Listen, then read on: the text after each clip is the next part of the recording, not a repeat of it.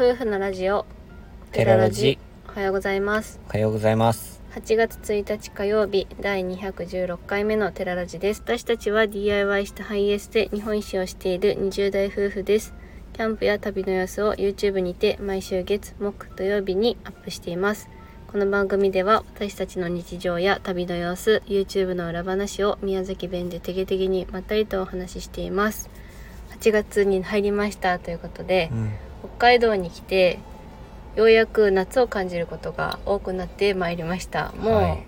夏もね本当は終わりに近づいているとは思うんですけれども、うん。ひまわりをね見に行きました。はい。北海道のひまわりってうん。7月下旬ぐらいからいっぱい咲くんだなっていうのも知りましたけどね。うん。日本一のひまわり畑200万本のうん。ひまわりが咲くひまわり畑というところがあってちょうどね近くにいたので見に行ってきたんですけど本当に綺麗でした、北竜町っていうところにあるんですけどかっこいい名前だよね。北に竜って書いて北竜。そうそう。でここの近くの道の駅もねうん。竜がなんかオブジェみたいな、門のところにそうそうそう。北竜門みたいなところがあって、場所で言うと旭川の左側になります。でそこから私たちはもう一気に札幌の方まで戻ってきておりますと。はいで道北にいるといる時と比べるとこちらの方は割と暑い感じがしていて、うん。昼間も30度超えはしてるし、まあ、うん。それでも涼しい方だと思うんだけど本州とかねもううん。40度近くまで上がってるんだけど、うん。まあ、北海道にいるとだいぶ暑く感じてで夜もねちょっと寝苦しくなってきてはいます、まあ、今後 YouTube でも夏対策で自分らの使ってるな車中泊グッズとか、うん。どんな感じで夜過ごしてるかとか具体的にグッズもねご紹介できればいいかなと思ってるんだけど、まあ北海道は8月に入って2週間ぐらい経つともう朝晩が涼しくなってくるというふうにも聞いたので、うん。まあ早めにね夏対策のこともご紹介できればなというふうには思っております。はい。ひまわり畑について一言ぐらい感想言っとかなくていいですかね。そうだね。ひまわり畑これ YouTube に撮ってなくてもうゆっくりね、見ようってことで見たんですけどいや本当に広くっていやまあなんて言ったら広さを例えてくださいって言われたらわからないんですけどうね、んすごかった。あの富良野のラベンダー畑を多分 YouTube では上げていると思うんですけどあれよりも面積は広いように感じました。うん広いね。黄色いって夏の空に黄色い花って映えるんだなって思いましたね、ちょうどね天気も良くってうん。すっごく綺麗で、ひまわり畑宮崎県に住んでる時はまあ有名なところもあって見に行ったことはあるんだけど、全然桁違い、もうそんな畑一面とかじゃない感じ。もう丘になってるから本当にね綺麗で写真撮っても一面にひまわり畑が広がってるっていうのがよくわかるしうん。太陽に向かってねみんな咲いてるのも可愛らしくてうん。待ち受けはひまわりに変えました。はい。待 ちあみんな携帯のね、うんミモザからひまわりにやっと変わったっていう感じですかはい、ね、それで余計に夏を感じてるっていう感じですね、まああのセミの声とかはねあんまり聞く機会がないね。ないからその分はまあ夏って感じしないんだけど、まあ、夏って言ったらねミンミンミンミンミンバシャみたいな川の音みたいなイメージが自分の中であるんだけど、うん。そう思ったら確かに夏はあんまり感じられないけど、虫が多いのはやっぱ夏なのかなとは思いますうね、ん、北海道はちょっとアブが多い気がしますね、うん。でなんかちょっといクマアブっていういなんか蜂みたいな、うん。あのアブが飛んでるんですけど特に朱鞠内湖行った時にそれが多くて、うん。エンジンをつけてると熱に集まるらしくて、うん。車をのエンジンつけたらいっぱい飛んでくるとかうん。あと本当キャンプをしている途中にいっぱいテントの周りを飛んだり頭の、ま、周りを飛んだりっていうのはありましたけど私はそもそもそんなに汗をかかないタイプだけど、うん。りょうくんよりもなぜか虫に絶対刺されてるわけ、うん。りょうくんのが汗っかきなのに私の方が刺されるわけ。なんでやっちゃろうね。不思議。舞踊にも刺されたしダニにもやられたし。まあダニは僕もやられましたけど舞踊に刺されることは僕あんまりないですもんてかないね。舞踊刺されるね。蚊とかもめっちゃ刺されるもん。自分より刺されてるね。うん。だからいっぱいあの墓やった方がいいよって言うけどいややってたやってた。やってそんなたんだよにしなくていいよって言ってたからかなって思う、うん。それがそうやって言ったことによるミスだったかんじゃないかと。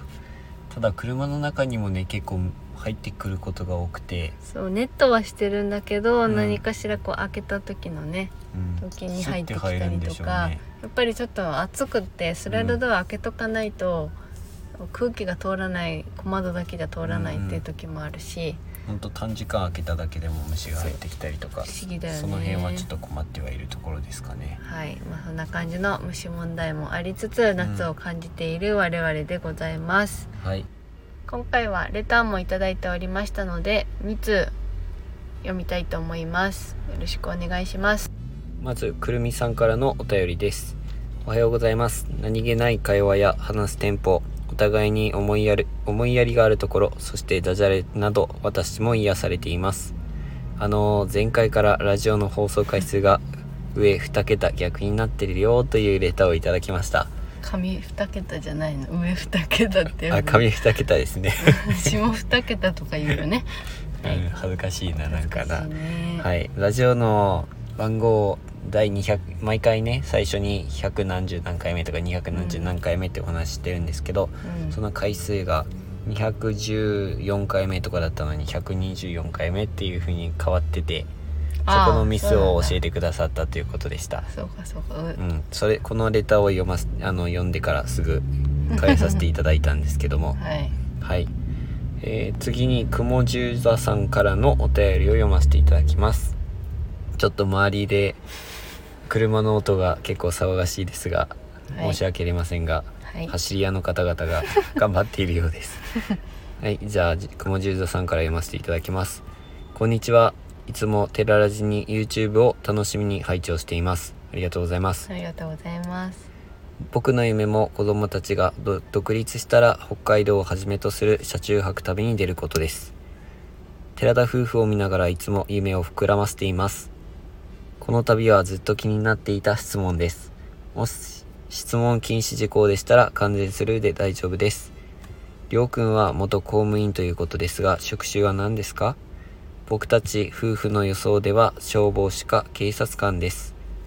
違っていたら残念ですが少し自信があります。笑と。ちなみにうちの次女がこの4月に看護師を目指して看護大学へ入学したので寺田夫婦にはとても親近感があります。りょうくんは YouTube 頑張りすぎずあみちゃんは体調に気をつけていつまでも2人楽しい旅を続けてください。というレターをいただきました。ありがとうございました。ご丁寧なレターありがとうございうんます、本当に丁寧にありがとうございます。はい。えーまず自分の職業についてですが、うん。まあ、公務員で YouTube でも言っているんですけども、うん。えーこれについては消防士か警察官か。さあどうでしょう。ドゥルルルルル正解はこちらではもうお話ししません。こちらで話さないの？ラジオで話すんじゃないの、ラジオはいつかお話ししたいなとは思っているんですけども、うん。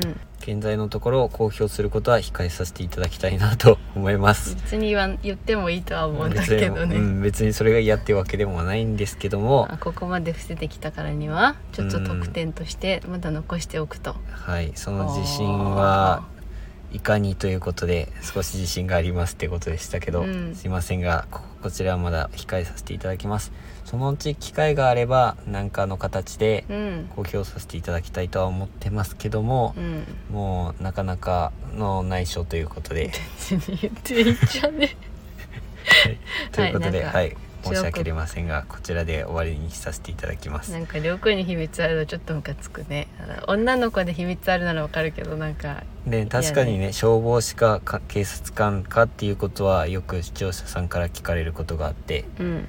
うん、なぜかよくわからないですけどそういう風な予想をしていただく方は結構多いです、娘さんがあの看護学校にご入学されたということで、うん。おめでとうございおます。めでとうございます。ねあー思い出すわって思って聞いたんだけど、まあ、あの3年の専門学校か4年代のうん。学校かちょっとわからないんですけど、まあ、看護師っていうと、まあ、大変なイメージはもちろんあると思うんですけどあの学校の間が私は一番大変だなというふうに感じてました。何が大変かってまあ勉学もなんだけど一番は実習うん。がかなり体力を使うんですよ、自信ねまあその実際に働き始めたら自分の働きたいかとか、うん。病院とかに勤めるのでそこの専門知識をね勉強していけばいいんだけど、うん。学生の間って全てを勉強しなきゃいけないわけですよ。うん。解剖生理学から、まあその細かなところまでうん。勉強した上で国家試験に向けて勉強しつつ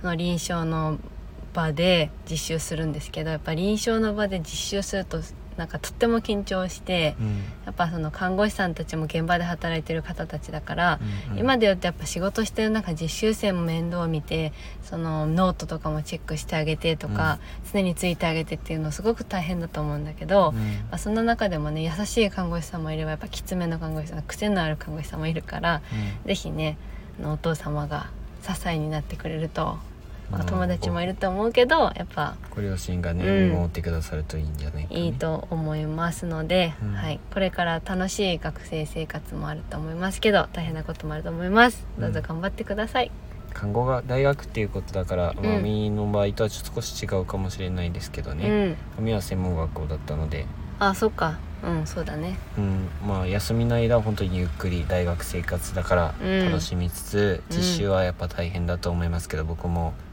付き合いしてる時にうん。海が実習行っていたの見ていたのは大変だと思いますけど、うん。なってしまったらねもう看護師ってどちらでも働くことができるし、うんうんまあもちろん命を預かる仕事であって大変さはあると思いますけど、うん、逃げ道が多いんだよね、看護師になると。やっぱその命預かるのが怖かったら、まあ、そのできるだけ軽い、まあ、回復期とかに入ればそんなにね、まあ、重みが軽減されるし、うん。全然なんていうの保健所とかでも看護師さんいるところもあるし、うん。幅広いから本当働きやすいうん。資格になってるかなと思います、はい。取ったら本当取ったもん勝ちみたいなうん。国家試験ドキドキですね、まあ、それこそね公務員と違ってうん。一回辞めたらまた採用試験を受けないといけないとか、うん。そういうところとはまた違うからね看護師の強みだなと思います。はいありがたい。娘さんぜひ頑張っていただきたいと思います。はい、素晴らしい仕事ですので、はい。誇りを持って頑張ってください、はい、とおで伝えください。はい、レターありがとうございました、はい、ありがとうございました。最後に昨日の YouTube についてコメントでいただいて僕たちも初めて気づいたことだったんですけども支局党派証明書をね2人でこう並べ持って並べた時に、うん。あの証明書ってあれ全部つなげて症状みたいにちゃんと文章が書いてあるのに、それを忘れていてあ気にしていなかったっていうかいや。絵を並べる方に集中してたんよそれはあなたがね私がこう持ってたら、それは逆なんか逆だみたいないろいろ言われてあじゃあこうねって言って私は単純にこうパッて見せただけなんよだから私はそもそも絵柄も文章のことも把握してなくて ただ見せひどいじゃん。俺は絵で並べないとってあれを丸にしないといけないんだって思ったけどはい、あれはよく考えてみれば文章だったなと思ってはい本日。言われるまでね気づいてなかったね。本日インスタグラムの方にあストーリーにね、うん。あの写真を撮ってアップするので文章を読みたい方はどうぞ見てください。それ言われて何のことかなっていろいろ考えたんですけど、ん。YouTube 見返した時にそれに気づきまして、笑ってしまいました。笑ってしまったね、うん、見てる方からしたらえ揃ってねいいじゃんってうん突っ込みたいとくなるとこで、それでは今回のお話はここまでです。ラジオのご感想やご質問などコメントやレターで送っていただけると嬉しいです。インスタグラム YouTube にご興味のある方はぜひ概要欄からチェックお願いします本日も最後までお聞きいただきありがとうございました。それでは皆さんいってらっしゃい